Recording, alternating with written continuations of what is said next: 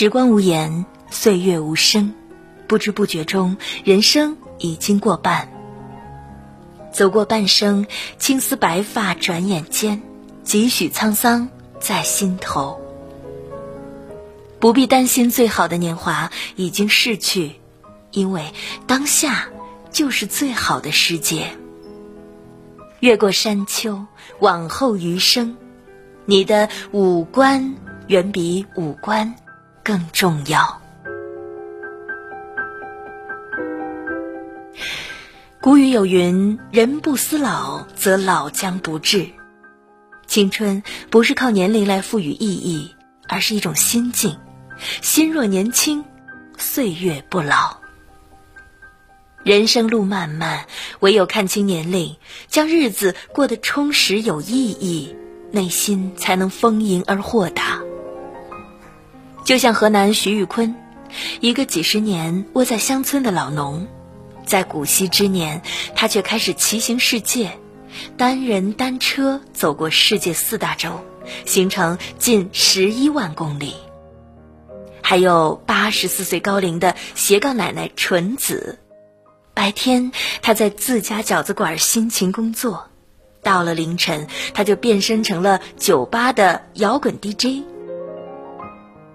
唐代诗人刘禹锡写：“莫道桑榆晚，为霞尚满天。”时光流转不可变，别去感叹人生太短，岁月太长。恰恰因为生命有限。更要挣脱年龄的束缚，做自己想做的事儿。忘记年龄，在变老的路上变好，在自己的节奏里过好这一生。《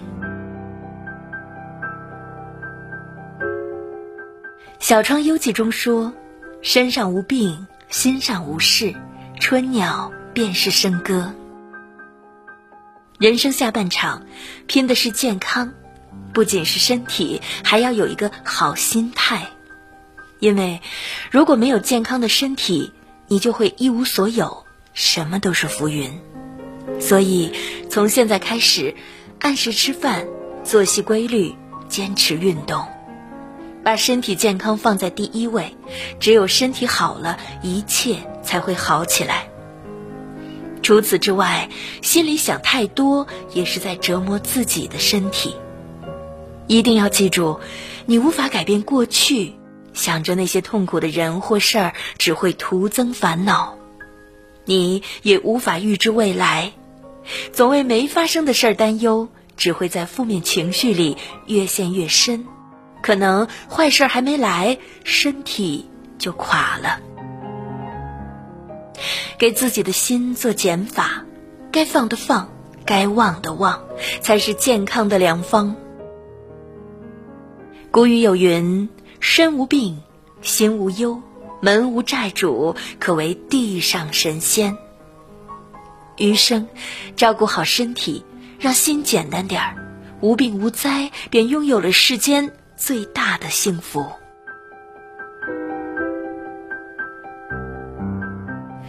史记》有言：“天下熙熙，皆为利来；天下攘攘，皆为利往。”人这一辈子，前半生汲汲名利，后半生兜转间才大悟。得到了又如何？失去了又如何？得失之心，只会让自己陷入无尽的痛苦烦恼之中。且贪图名利的人，必定会为名利所累。何不挣脱名利的束缚，看淡得失，学会放下，做个人间自在人呢？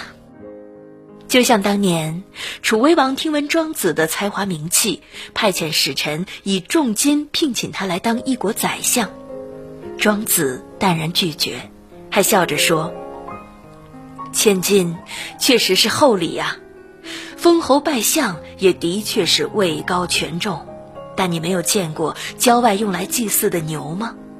精心喂养几年，再穿上绫罗绸缎，被送去太庙。”当做祭品，难逃被宰杀的命运。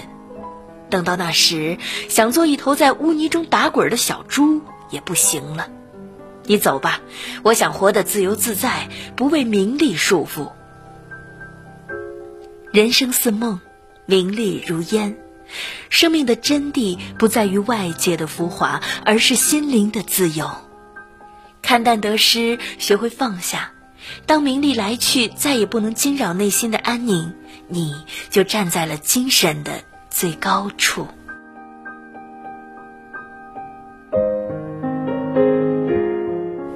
金庸在书中写：“你瞧这些白云聚了又散，散了又聚，人生离合亦复如斯。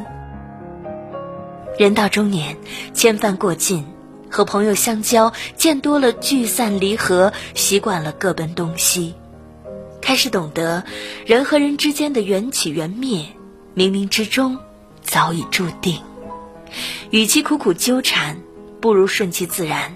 遇见了就好好珍惜，离别时就看淡随缘。杜甫和李龟年，他们相识于盛唐之时，始于才华，终于三观。终成至交，可安史之乱后，两个人不得不挥手别离，各自踏上颠沛流离的旅程。此去经年，再相逢已是遥遥无期。但他们都懂得，远近随意，聚散随缘，才是人和人之间最舒服的状态。幸运的是，命运兜兜转转。多年后，他们在江南重逢。杜甫感叹道：“正是江南好风景，落花时节又逢君。”世事无常，聚散难测，朋友之间求的不过是一份互相成全。缘起惜缘，缘灭随缘。相交时尽心相待，分开后坦然以对。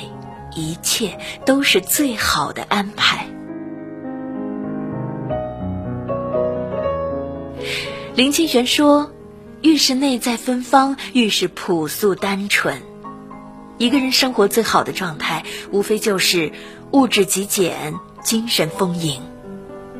精神层次越高，所需要的物质也就越少，越懂得给生活做减法。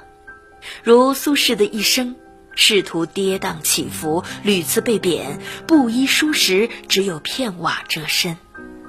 换了旁人，大多数都会怨天尤人，可他偏偏简朴的日子里活得旷达而洒脱，因为哪怕仅有一日三餐，卧榻三尺，他始终有着丰盈充实的内心世界。他的诗词中有历经浮沉的豁达，有看透世事的通透，更有不拘小节的豪放。苏轼早已返璞归真，不为俗世所累，无论处在什么样的低谷，都能自在从容。古语有云：“心为物役，道所不载。”一个人越是追求繁重的外物，越会活得疲惫不堪。只有看淡身外之物，精于心，简于行，才是人生的大智慧。